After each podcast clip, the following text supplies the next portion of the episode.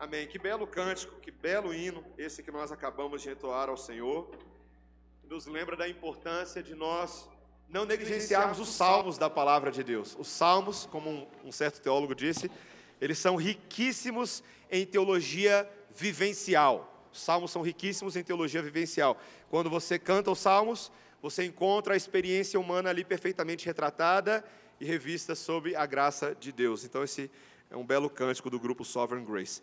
Irmãos, vamos abrir a palavra de Deus em Gênesis capítulo 28, os versículos 1 a 22. Gênesis 28, versículos 1 a 22.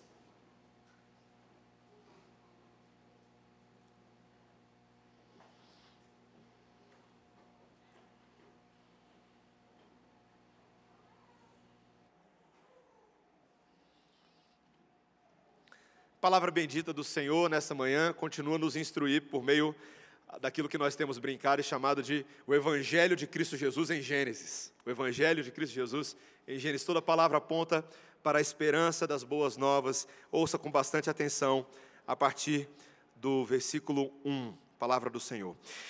Isaac chamou a Jacó e, dando-lhe a sua bênção, lhe ordenou, dizendo: Não tomarás esposa dentre as filhas de Canaã. Levanta-te, vai a Padã Arã, à casa de Betuel, pai de tua mãe, e toma lá por esposa uma das filhas de Labão, irmão de tua mãe. Deus Todo-Poderoso te abençoe e te faça fecundo e te multiplique para que venhas a ser uma multidão de povos e te dê a bênção de Abraão, a ti e a tua descendência contigo, para que possuas a terra de tuas peregrinações, concedida por Deus a Abraão Assim despediu Isaac a Jacó, que se foi a Padã Arã, a casa de Labão, filho de Betuel, o arameu, irmão de Rebeca, mãe de Jacó e de Esaú. Vendo, pois, Esaú que Isaac abençoara a Jacó e o enviara a Padã Arã para tomar de lá esposa para si, e vendo que ao abençoá-lo, lhe ordenara, dizendo: Não tomarás mulher dentre as filhas de Canaã, e vendo ainda que Jacó, obedecendo a seu pai e a sua mãe, fora a Padanarã, sabedor também de que Isaac, seu pai, não via com bons olhos as filhas de Canaã, foi Esaú à casa de Ismael, e além das mulheres que já possuía, tomou por mulher a Maalate, filha de Ismael, filho de Abraão, e irmã de Nebaiote. Partiu Jacó de Berseba e seguiu para Arã. Tendo chegado a certo lugar, ali passou a noite, pois já era sol posto. Tomou uma das pedras do lugar, fê-la seu travesseiro e se deitou ali mesmo para dormir. E sonhou. Eis posta na terra uma escada, cujo topo atingia o céu, e os anjos de Deus subiam e desciam por ela. Perto dele estava o Senhor, e lhe disse: Eu sou o Senhor, Deus de Abraão, teu pai, e Deus de Isaque. A terra em que agora estás deitado, eu te darei a ti e à tua descendência. A tua descendência será como o pó da terra. Estender-te-ás para o ocidente e para o oriente, para o norte e para o sul. Em ti e na tua descendência serão abençoadas todas as famílias da terra. Eis que eu estou contigo e te guardarei por onde quer que fores e te farei voltar a esta terra, porque te não desampararei até cumprir eu aquilo que te hei referido. Despertado Jacó do seu sono, disse: Na verdade, o Senhor está neste lugar e eu não o sabia.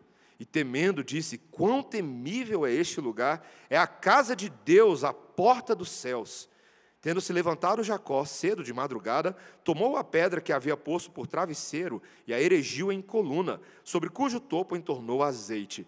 E ao lugar, cidade que outrora se chamava Luz, deu o nome de Betel fez também Jacó um voto, dizendo: Se Deus for comigo e me guardar nessa jornada que empreendo, e me der pão para comer e roupa que me vista, de maneira que eu volte em paz para a casa de meu pai, então o Senhor será o meu Deus. E a pedra que erigi por coluna será a casa de Deus, e de tudo quanto me concederes, certamente eu te darei o dízimo.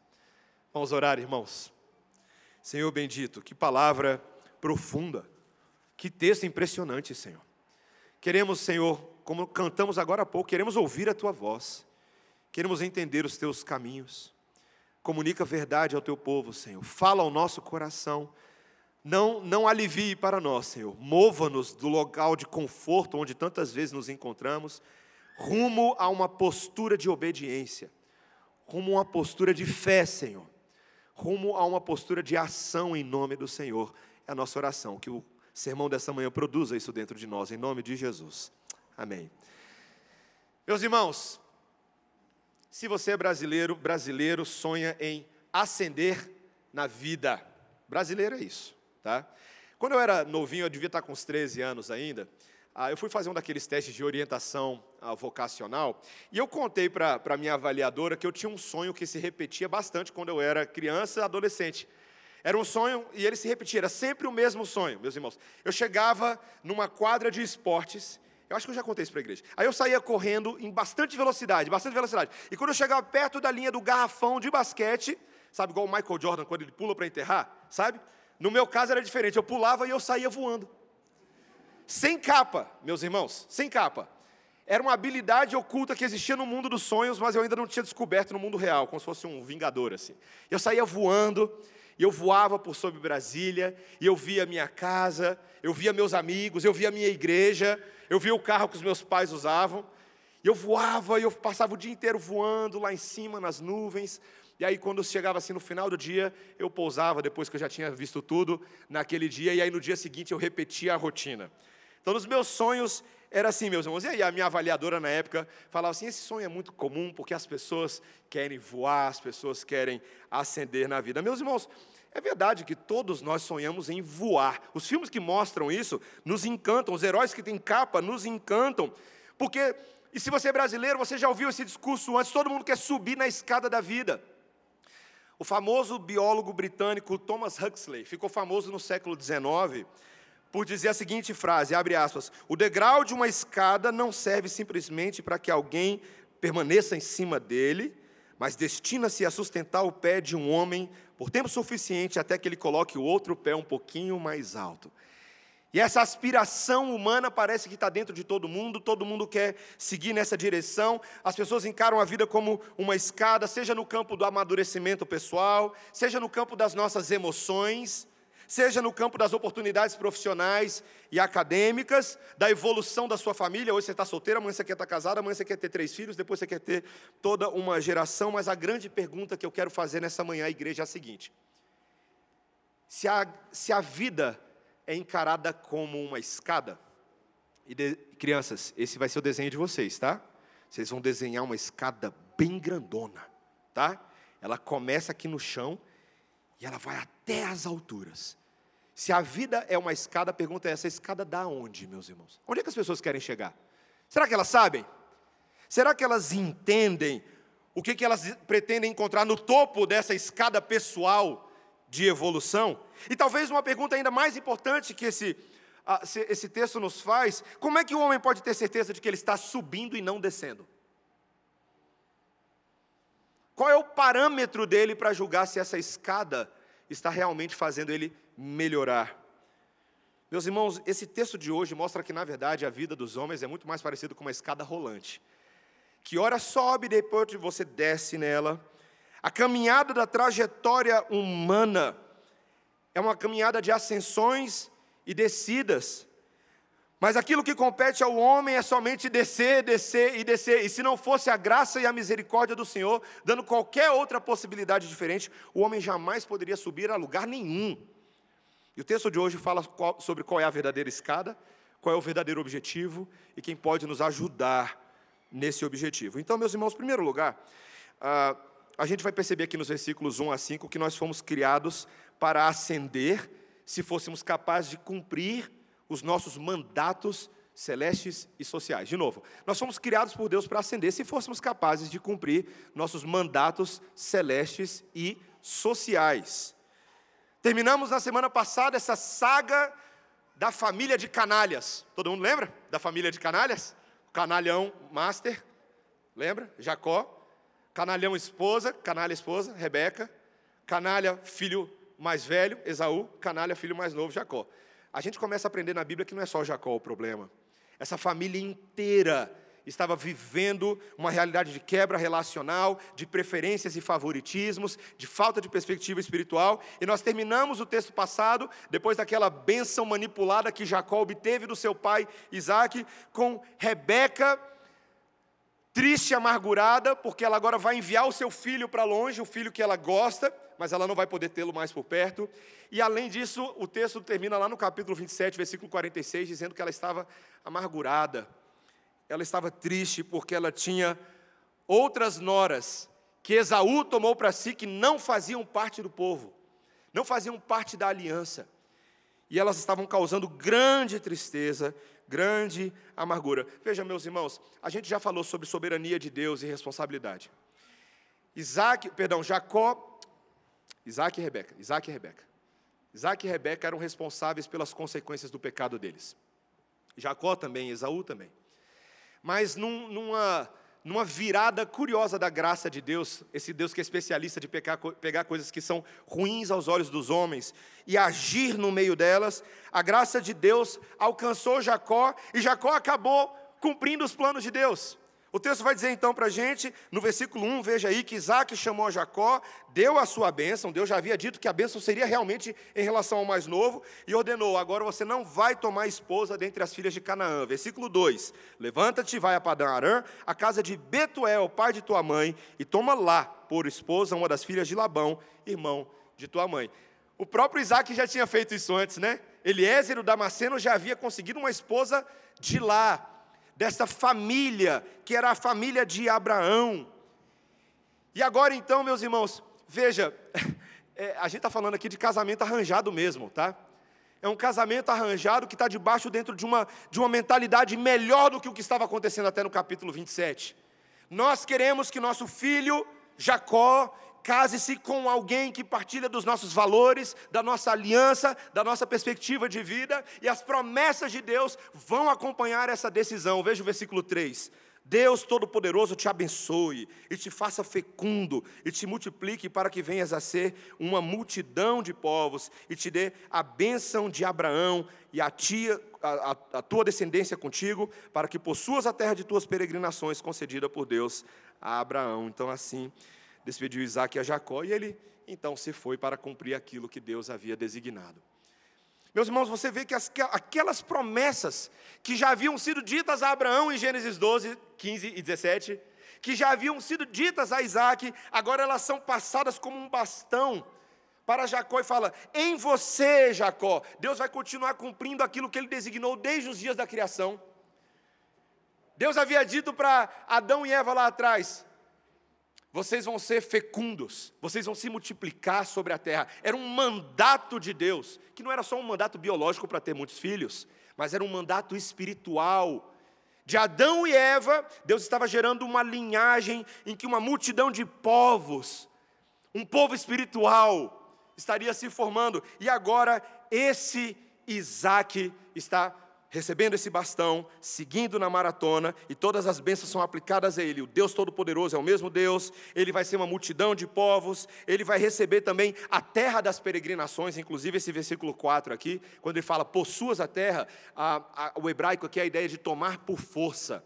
Então ele já está antecipando aqui a ideia dos conflitos que vão ter lá com os cananeus, na retomada, quando ele voltar, vai ter que tomar a terra, não vai ser fácil. Mas, meus irmãos, o que é importante é que o casamento desse jovem está sob a tutela dos seus pais que estão tentando resolver o assunto. Meus irmãos, hoje em dia eu converso com alguns jovens e a simples menção de casamento arranjado faz eles pensarem assim: Pastor, você acha que a gente está na Índia?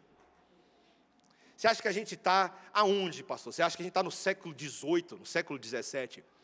Mas, meus irmãos, os irmãos percebem o que é que está por trás da ideia do casamento arranjado aqui? Não é só uma tradição familiar.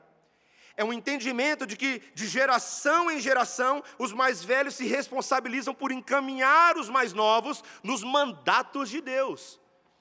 Meus irmãos, por causa da revolução sexual que aconteceu na década de 60 e 70, principalmente nos Estados Unidos e de lá para o resto do mundo inteiro, é, nós tivemos uma mudança completa na configuração dos relacionamentos.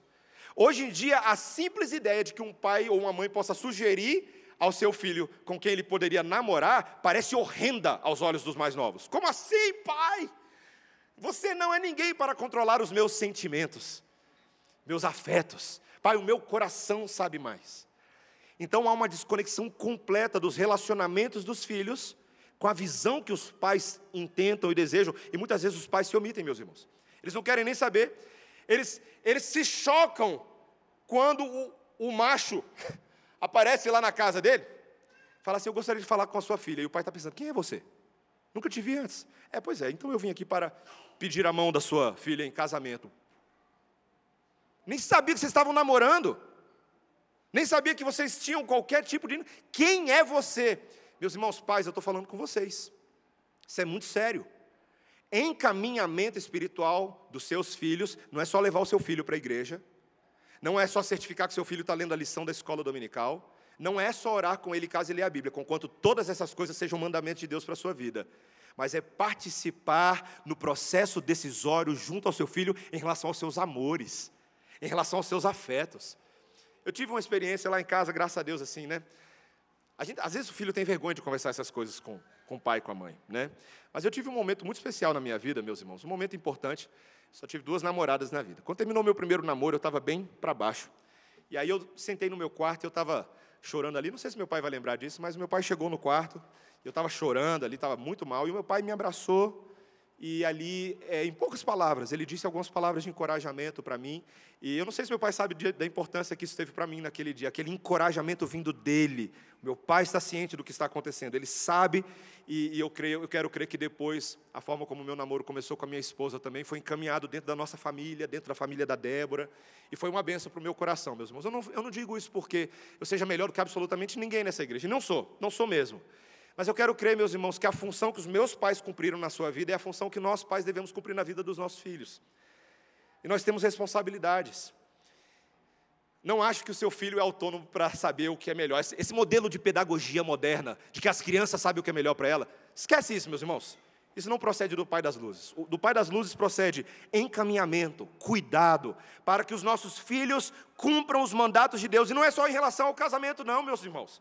Em relação a tudo.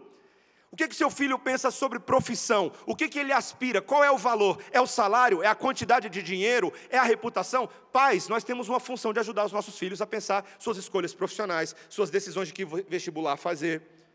Qual é, para que fim nossos filhos fazem o que eles vão fazer? Acadêmico, profissional, você pode pensar em todos, mas, sobretudo, meus irmãos, espiritual, é tarefa dos pais. Presta atenção, pais, estou falando com vocês hoje de manhã é tarefa dos pais lembrar os seus filhos das promessas de Deus para o seu povo. Nossas decisões vocacionais, acadêmicas, profissionais, emocionais, afetivas, relacionais, não importa, elas são tomadas por causa das promessas de Deus. Do que Deus espera fazer com isso? Nós somos um povo de Deus, uma multidão de Deus.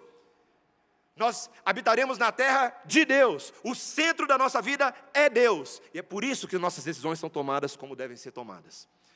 Isso deve ficar muito claro para nós, meus irmãos. Nós fomos criados para ascender assim. Esse era o caminho que deveria ser para todo mundo, mas infelizmente, no nosso segundo ponto, a gente vai ver que o nosso pecado fez a coisa desandar. Nós sempre iremos, agora, segundo lugar, sempre iremos descender quando vivermos por vista e não por fé. De novo, nós sempre iremos descender quando a gente vive por vista e não por fé. Quem é que estava olhando no versículo 6 tudo isso acontecendo? O que estava olhando? Esaú. Esaú estava de olho. Você lembra aqui que Esaú está se sentindo muito traído, muito rejeitado, mas a palavra de Deus vai mostrar que o pecado no coração de Esaú era um pecado de ira, de insolência, de rebeldia também, de dureza.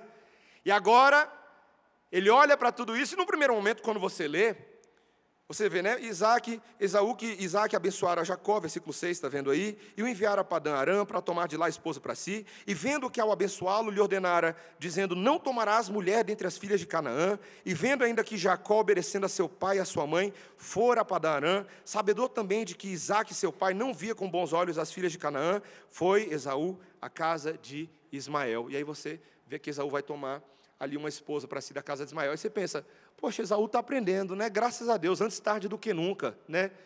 Mas não é isso, meus irmãos. Você percebe o tempo inteiro que o texto, tanto aqui quanto nos textos que virão, jamais mencionam que Esaú toma essas decisões por causa de Deus. Não. Ele toma decisões baseadas em rivalidade com seu irmão. Ele toma decisões baseadas em inveja. Ele quer agradar os seus pais, não porque dentro do coração dele ele foi transformado mas porque ele está num processo de competição, de chamar a atenção para si. Meus irmãos, veja, o, o versículo 9 vai deixar claro. Ele foi tomar filhas da casa de Ismael. Você pensa assim, ué, Ismael, filho de Abraão. Mas Deus já havia dito que Ismael não era da linhagem prometida. Deus já havia dito que era através de Isaac que as coisas viriam, não de Ismael. E lá vai Esaú, sem entendimento espiritual, sem perspectiva, com amnésia. E ele se esquece do que Deus havia dito. E detalhe, o texto faz questão de mencionar, versículo 9: Foi a casa de Ismael, e além das mulheres que já possuía, tomou por mulher a Maalate. Meus irmãos, em vez de consertar as mulheres que ele tem, em vez de trabalhar com elas, fala, mulherada, vem cá, vamos sentar aqui. Porque vocês são etéias, vocês não conhecem de nada do Deus verdadeiro. Deixa eu, deixa eu discipular vocês. Sabe o que, que ele faz? Ele soma mais uma. A poligamia de Esaú é sem fim. Talvez numa hora eu vou acertar uma dessas mulheres. Eu não fico, eu fico pensando se com Salomão não foi o mesmo lance. Né? Salomão já estava ali, 700 mulheres, 300 concubinas. Se eu, se eu, adicionar mais uma, talvez eu, eu acho uma crente aqui. Né? Ele foi se tornando um mulherengo, meus irmãos. Um polígamo. Um homem com coração livre que nunca se satisfaz com as mulheres que tem, e em vez de cuidar daquelas que foram confiadas por Deus, ele vira como um verdadeiro ator de novela mexicana e diz: Meu, meu coração não tem dona. Eu tenho muitas mulheres na minha vida. Meus irmãos, triste coisa é para o homem quando ele toma decisões pelo que ele vê e não pelo que ele crê. De novo, é terrível o buraco do homem que vive por vista e não por fé. Eu, eu fico impressionado, meus irmãos, porque a, a, a espiral descendente de Esaú, se a gente fizesse aqui uma análise é, do aspecto ah, psicológico, afetivo, do aspecto espiritual total, você vai ver que ele o tempo inteiro não consegue sair desse funil que vai descendo, justamente porque ele falta um fator do temor do Senhor no seu coração. Eu lembro quando eu era pequeno, crianças, eu não sei se vocês já fizeram essa, essa experiência, de você pegar assim uma folhinha e aí você né, deixa a pia bem cheia, e quando você tira a tampa da pia, aí forma aquele funil, aí você põe a folhinha ou põe um objeto, e ele vai descendo até ele sumir dentro do buraco. Vocês já fizeram isso antes? Só não pode fazer isso com a aliança da mamãe, né? Não que eu tenha feito isso, mas eu já ouvi uma história né, de uma pessoa que pegou uma aliança e deixou descer no funil, e lá se foi a aliança, nunca mais se viu a aliança, né, que as crianças não sabem com caras são as alianças. Mas, meus irmãos, alianças podem ir pelo funil, não podem? Quando a gente não teme a Deus, quando a gente não tem referencial, nossas decisões vão por ralo abaixo. Quantas vezes na vida eu e você já nos lascamos, porque as decisões foram tomadas no impulso, para agradar pessoas, fazendo teatro, e não por fé verdadeira, não por dar dois passos atrás e pensar: peraí, será que é isso que o Senhor quer de mim? Será que esse é o caminho que a palavra de Deus está me orientando a seguir? Decisões financeiras, meus irmãos, quantos buracos a gente se mete por decisões financeiras mal tomadas? por casamentos precipitados, não é não, presbíteros? É, a gente não está lidando aí com uns, uns pepinos malucos. Por corações livres demais, que não estão vinculados a Deus. E aqui nesse caso, meus irmãos, me permitam, eu creio que, que a, aplicação mais direta que nós temos aqui é, é esse Esaú tentando viver as expectativas religiosas e sociais dos seus pais, mas sem sinceridade de coração diante de Deus. Meus irmãos, essa religião de teatro, Vou para a igreja porque o meu pai quer que eu vá para a igreja. Vou me casar com tal moça só porque o meu pai quer, mas não porque eu entendo Deus. É terrível também. O Senhor Jesus Cristo acusou de hipocrisia, e nós vamos ver ah, no, no, Evangelho de Marcos, que nós estamos estudando à noite. Vai, os irmãos vão perceber que a partir dos próximos textos agora, muito vai se falar sobre a hipocrisia religiosa. Essa tentativa de fazer um teatro para impressionar pessoas, impressionar papai, impressionar mamãe, mas não ter temor do Senhor no coração. Lá em casa, crianças, meus filhos estão tendo que aprender aí esses dias, viu? Não é não, filhos? Estão tendo que aprender. Né? A gente tem tentado, viu, pais? É difícil ensinar as crianças a obedecerem não só porque o papai está falando, mas obedecer porque Deus tem expectativa sobre eles. Crianças, quando a gente, papai fala que está na hora de comer, não é para obedecer só porque o papai falou que tem que comer, mas porque Deus tem interesse na nossa alimentação. Quando o papai e mamãe falam para a gente fazer o dever de casa, tem que fazer não é só porque o papai e mamãe estão mandando, mas é porque Deus que está acima do papai e da mamãe tem interesse no nosso aprendizado, no nosso crescimento intelectual, na nossa disciplina. Nós fazemos por temor a Deus antes mesmo dos nossos pais. E se tememos a Deus, devemos obedecer nossos pais. Filhos adolescentes, filhos jovens e solteiros, agora para vocês. Traz o papai e a mamãe para dentro do processo decisório de quem, com quem você vai namorar. O que você vai fazer da sua vida? Pai, Deus me revelou que eu vou fazer um intercâmbio para os Estados Unidos. É mesmo, Deus não revelou isso para mim ainda não, nem para o meu bolso. Sim, mas eu recebi uma profecia. uma irmã foi, ela me falou, é mesmo. Eu estou precisando analisar essa profecia aí como um bereano de Atos 17. Vamos analisar isso aí biblicamente? Vamos entender esse negócio? Chame os seus pais para o processo decisório, na multidão dos conselheiros, a sabedoria, especialmente nos seus pais. E vou até um pouco além. Meus irmãos, vocês sabiam que até pais ímpios podem ser instrumento da sabedoria de Deus na vida de filhos? Tem muitos filhos, e eu já, já conversei com alguns aqui na igreja que falam assim: ah, com meu pai e com a minha mãe não dá para conversar, porque o meu pai não é crente. Aí eles acham que eles estão no direito de rejeitar qualquer coisa que seus pais pedem a eles. Não é bem assim, não, meus irmãos. Deus é capaz de usar até uma mula Quanto mais os pais de um filho que teme a Deus e deseja a conversão dos seus pais. Catecismo Maior de Westminster, pergunta 130, fala que nós devemos obedecer aos conselhos legítimos dos nossos pais, mesmo quando nossos pais não são perfeitos, mas porque Deus é honrado até nisso. Então, filhos, obedeçam aos seus pais. Quem está mandando é Deus. Quinto mandamento: honrar pai e mãe. Isso é muito importante. Meus irmãos, veja como a gente tem um potencial para descender. O nosso pecado, eu quero que os irmãos prestem atenção nisso, o nosso pecado é um pecado de rebelião. Todo mundo tem um Esaú dentro de si, todo mundo tem um Jacó, todo mundo tem uma oposição ao mandamento e à, e, a, e à ordem de Deus. Desde os dias de Adão e Eva, toda a humanidade tem sido assim, o povo de Israel foi assim. E ao rejeitar os caminhos dos seus pais, Esaú está fazendo a mesma coisa. Meus irmãos, qual é a esperança que há para o homem.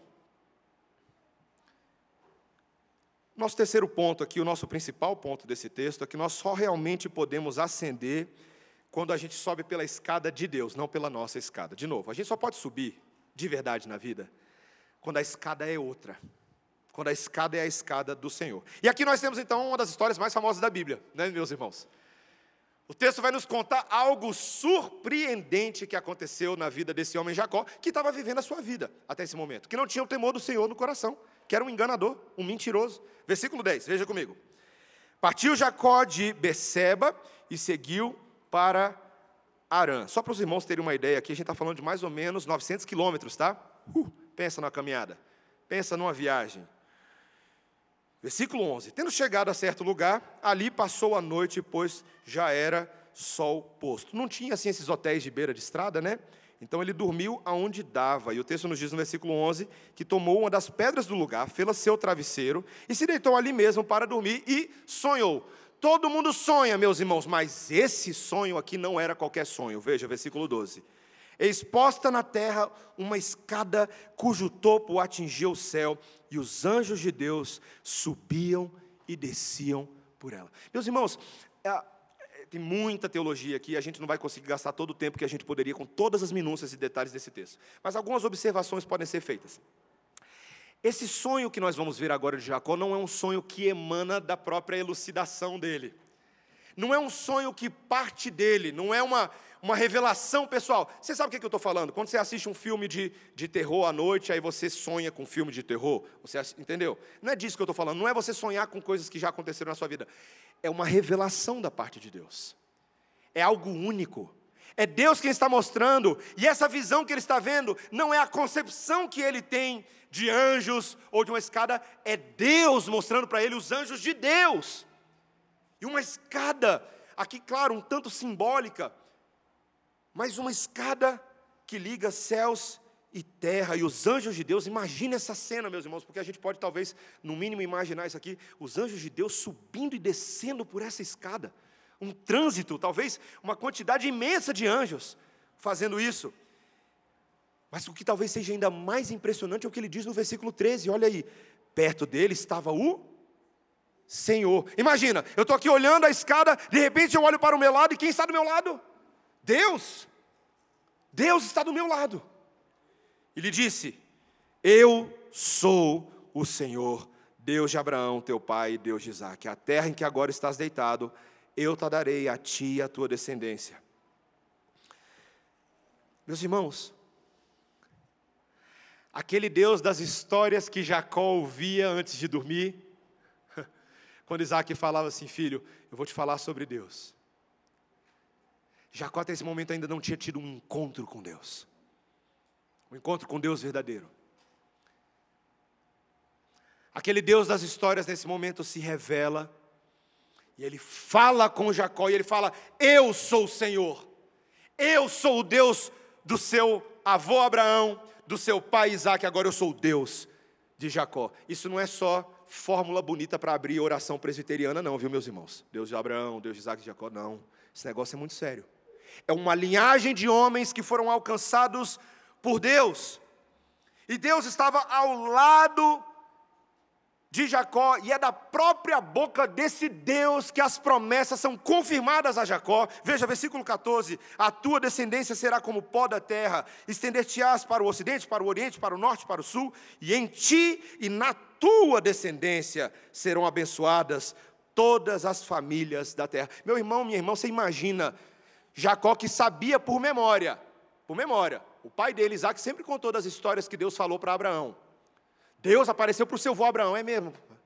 É, que legal. É, ele falou para o seu, seu avô que ele iria para a terra de uma promessa, que nele seriam benditas todas as famílias da terra. Imagina, Jacó, tá bom, tá bom. Mas agora esse Deus, ele diz: é contigo que eu estou falando, Jacó.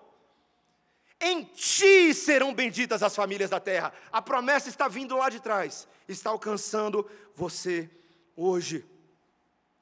E o que é fantástico, meus irmãos, é que Deus assegura que Ele estará com Jacó no processo. Versículo 15: Eis que eu estou contigo e te guardarei por onde quer que fores, e te farei voltar a esta terra, porque te não desampararei. Irmãos, que cena impressionante. Um encontro de Jacó com Deus que não vem da, da religião de Jacó, não vem da tentativa de Jacó de tentar alcançar Deus, é Deus que vem até Jacó e alcança esse homem. Você imagina, meus irmãos, receber a visita de alguém muito importante na sua vida? Eu, eu, eu penso assim, né? Uma, uma vez eu, eu, tive a oportunidade de receber uma visita lá no, no, no nosso seminário nos Estados Unidos do presidente do seminário. Ele veio para conversar um negócio comigo. E meus irmãos, eu sempre vi o presidente do nosso seminário como uma pessoa muito importante. E eu frequentemente eu pensava, né, quando eu estava perto dele, falava assim: esse homem é muito santo, eu não sou tão santo assim. E quando ele veio para conversar comigo, aquilo me impactou bastante, porque aquele senso de pecaminosidade própria ficou bem evidente. Se ele soubesse o pecador que há em mim, como eu falei, o canalha que há dentro de mim.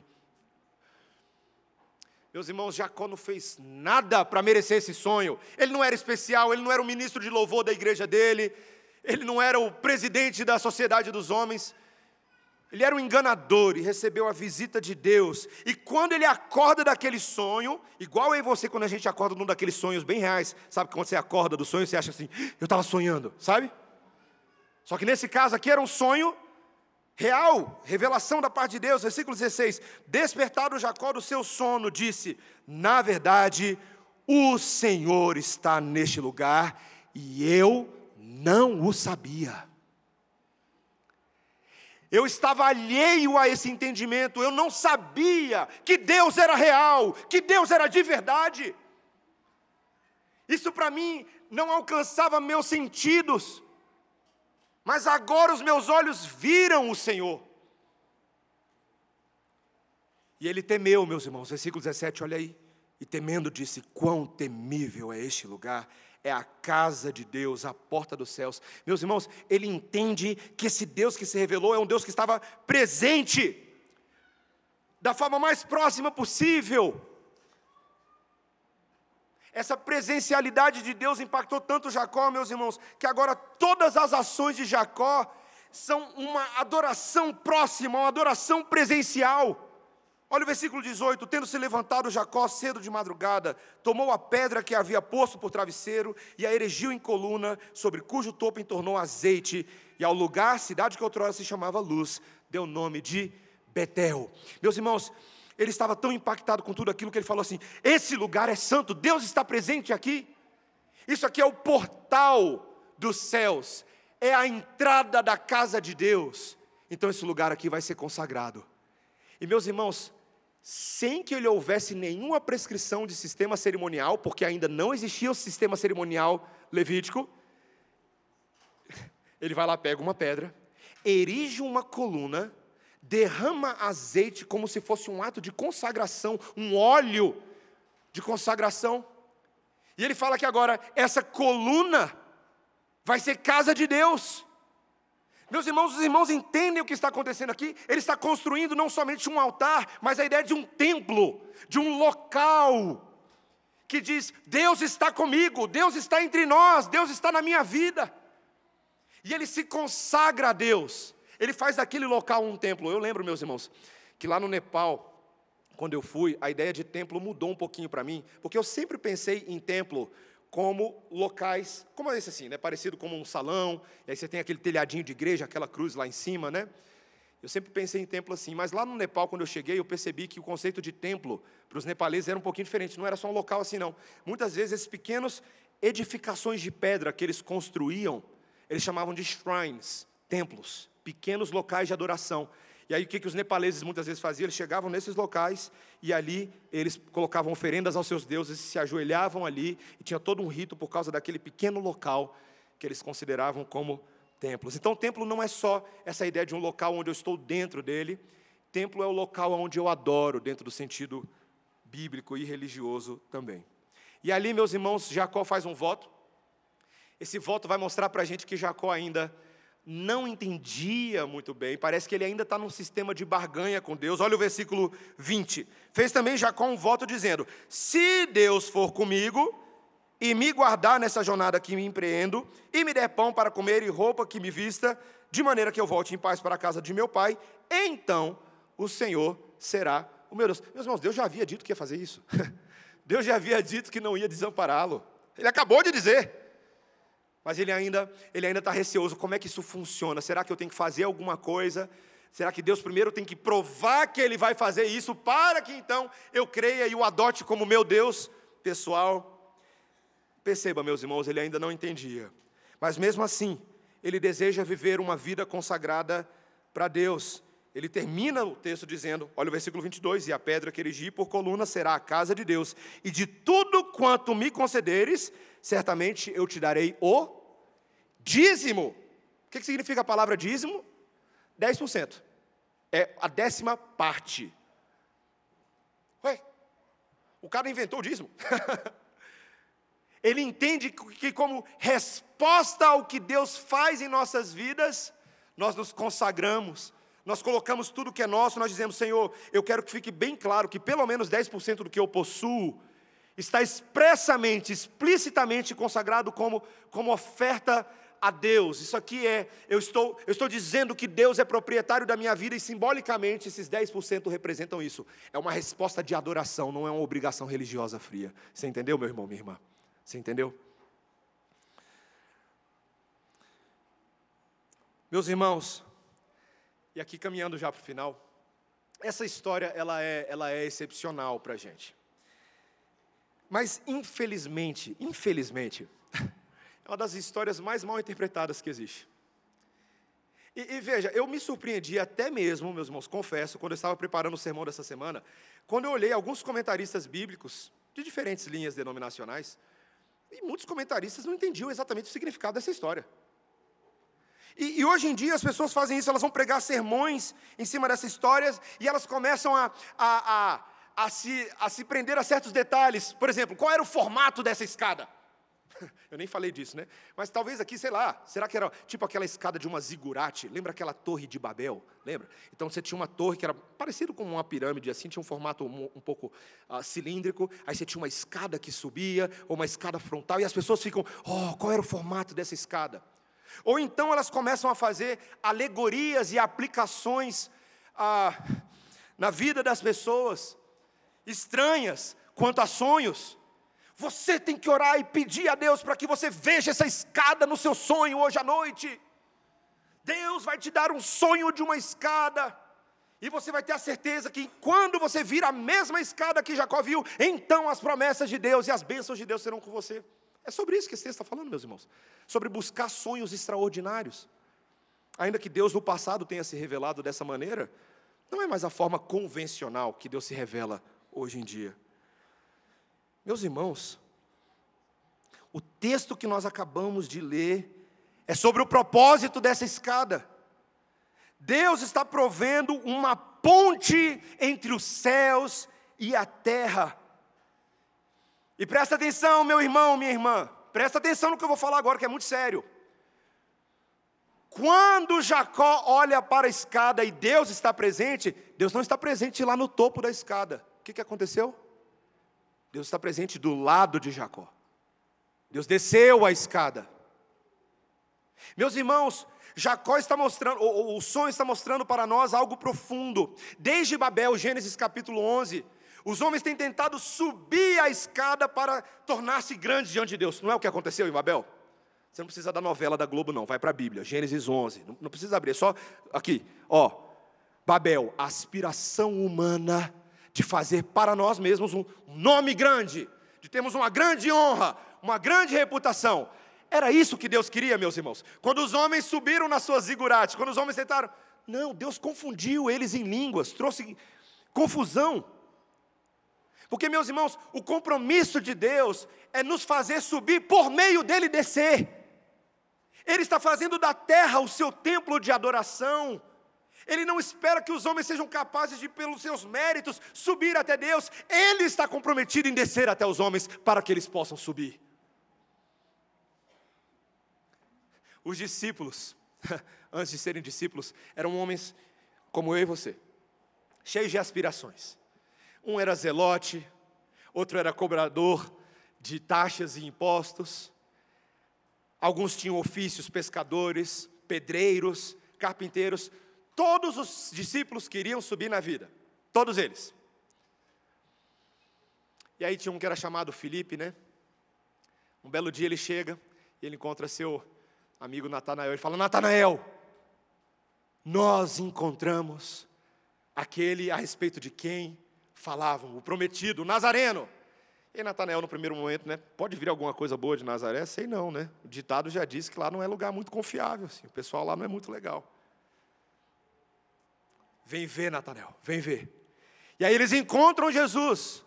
E aí Jesus, antes mesmo que Natanael falasse qualquer coisa, fala assim: Natanael, chama ele por nome. E Natanael fica surpreso com aquilo. Porque Jesus fala algo, né? Esse é um varão israelita em quem não há dolo. E ele fica surpreso assim: Senhor, como o Senhor me conhece? Eu te vi debaixo da árvore. Antes que Felipe fosse falar ali com você, meus olhos já estavam sobre você. Você lembra o que, que acontece no resto daquela história, meus irmãos?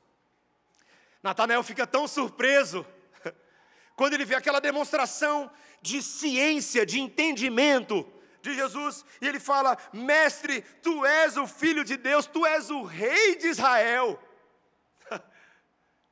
e aí, Jesus, meus irmãos, casualmente, do jeito que eu estou falando com vocês aqui, ele fala assim: Natanael, você está surpreso comigo? Só porque eu disse que eu vi você debaixo da figueira? João 1,51. Em verdade, em verdade vos digo, Natanael, que vereis o céu aberto e os anjos de Deus subindo e descendo sobre o filho do homem.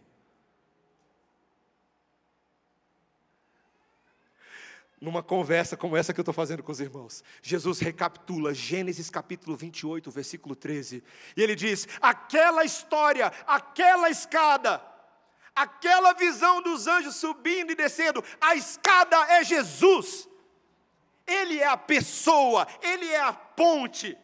Natanael, você não está nem entendendo ainda o que eu vim para fazer. Eu sou o sonho, eu sou a revelação. Nenhum sonho que vocês poderiam almejar pode fazer aquilo que Deus está fazendo por vocês. Ele está dando esse sonho vivo, Ele está dando essa revelação para vocês. Natanael, Felipe, Simão, João Igreja Presteriana Redenção, Igreja Batista em Brasília, Igreja Assembleia de Deus, Igreja Metodista. Deus sabe que vocês acham que podem subir aos céus pelo meio dos propósitos de vocês. Mas Deus, sendo rico em misericórdia, Ele vem até nós, o Filho de Deus, para fazer de nós uma multidão de povos e assim cumprir as promessas de Deus em nós. Jesus, meus irmãos, você imagina? Jacó nem sabia que quando ele estava olhando para o Deus Todo-Poderoso do seu lado, o texto diz El Shaddai, lá, El Shaddai, o Deus Todo-Poderoso. Quando ele olha para El Shaddai, ele está vendo a segunda pessoa da Trindade pré-encarnada, o Filho de Deus. E quando Natanael olha agora também, é o Deus Todo-Poderoso, a segunda pessoa da Trindade encarnada. Encarnada. Em ti, no teu descendente Jacó, serão benditas todas as famílias da terra. E Natanael, ó, está aqui. Felipe, está aqui. Meus irmãos, ninguém pode subir, não, meus irmãos. Quem é que pode se apresentar na presença do santo e justo Deus? Quem poderia bater no peito e falar, eu consigo? Mas, meus irmãos, não é que Isaías disse que havia uma águia que conseguiria fazer a gente voar nele? Que havia alguém que seria capaz de nos elevar às alturas? Eu não tenho asa para voar, meu irmão, minha irmã. Mas o nosso Deus consegue fazer pelo seu povo algo que nós jamais poderíamos fazer. Em Jesus Cristo, a separação entre o santo Deus, que habita nas alturas e em todos os lugares, e o povo pecador foi unida. Como é que ele fez? Ele desce a escada até nós, meus irmãos. Ele vem nessa escada, ele é a própria escada, ele é o único mediador entre Deus e os homens, ele é a escada para o céu. E quando eu olho para Jesus, meus irmãos, Ele quer que eu tenha uma escada diferente na minha vida, uma perspectiva diferente. Ele quer que, eu entenda que só nele, e somente na pessoa dele, a justificação, a santificação, a glorificação. Só na pessoa de Jesus há perdão de pecados.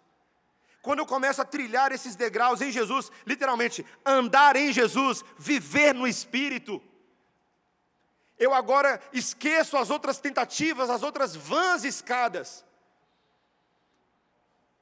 e eu subo por essa escada. Meus irmãos, a escada de Jesus é um negócio tão impressionante. Eu termino o meu sermão aqui. A, a escada de Jesus é um negócio impressionante. É muito parecido com a experiência do meu filho Daniel nesse momento com escadas rolantes em shoppings em Brasília.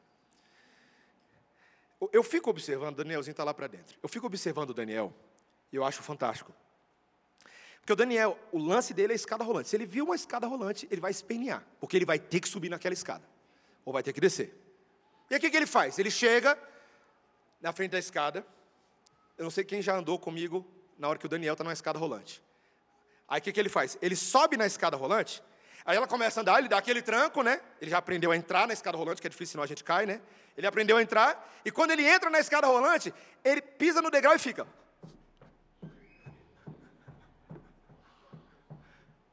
Fazendo o que, meus irmãos? Subindo. Porque ele está ele tá numa escada, né? Ele sabe subir escada. Então ele fica no degrau, parado, subindo. Mas o que está acontecendo, meus irmãos? É ele que está subindo? Quem está subindo? É a escada por ele, não é? Aí ele chega lá em cima, meus irmãos, eu quase consigo ver o olhar de triunfo quando ele chega lá em cima. É, é impressionante. Meu filho, ele tem. Quem conhece o Daniel sabe, ele tem um lance, ele tem um olhar de triunfo heróico nele. Ele chega lá em cima e faz. Ele aprendeu isso no joguinho do Sonic, ele faz. Tadá!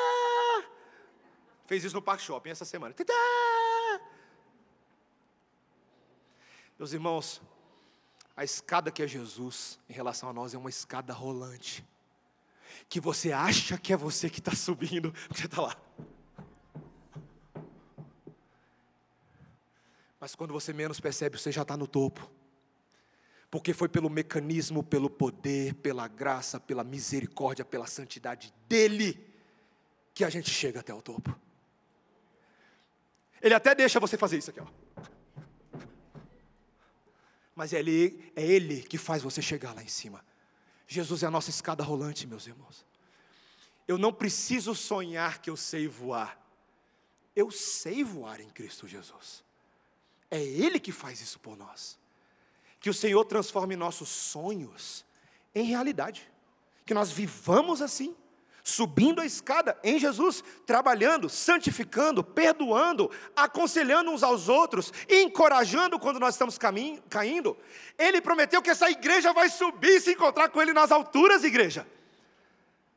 Ele se encontrará conosco nas alturas. Esse é o arrebatamento verdadeiro, é o dia em que nós encontraremos com Ele nas alturas. E quando subirmos, 1 Tessalonicenses capítulo 4 e Apocalipse 21, 1 a 8, a terra será transformada nesse processo. E então nós desceremos. A gente encontra com Ele nas alturas, não é para ficar morando em nuvens, mas a gente desce de novo e habita na presença daquele que desceu até nós. Novos céus, nova terra, aqui uma terra toda repaginada. Essa é a esperança, meu irmão. A escada rolante vai dar certo. Que o Senhor te conforte, te ajude e que a gente entre junto nessa escada rolante. Às vezes o tranco é meio duro, mas a gente vai chegar lá do outro lado, pela graça do Senhor. Amém? Vamos orar, igreja. Senhor bendito, a igreja do Senhor é a maior maravilha que existe sobre a face da terra é a assembleia, é a multidão dos muitos povos, das diversas nações, unidas em adoração ao Deus verdadeiro. A casa de Deus é o povo de Deus em quem ele habita, o portal do céu somos nós mesmos. Senhor, mas apesar de que nós saibamos afirmar que Deus está neste lugar, Deus está nesse povo, muitas vezes acabamos confessando que nós não sabíamos. Senhor, como temos nos aproximado do teu santo lugar, da adoração santa que o próprio povo de Deus realiza. Será que temos nos lembrado que o Senhor habita em nós, que somos templos vivos do Senhor? Ó oh, Senhor, tem misericórdia da tua igreja. Pela palavra de Deus nessa manhã nos lembra que nós pela fé, já vimos o céu aberto e os anjos de Deus subindo e descendo sobre o Filho do Homem, quando naquela cruz do Calvário, todo perdão foi arrumado para nós, toda dívida foi sanada, todo poder foi executado nos céus e na terra. A ressurreição nos alcançou e nós subiremos, Senhor, tranquilos e garantidos, porque Deus haverá de guardar o nosso depósito até o último dia. Louvado seja o nome do Senhor. Encoraja teu povo, fortalece a nossa fé, em nome de Jesus. Amém.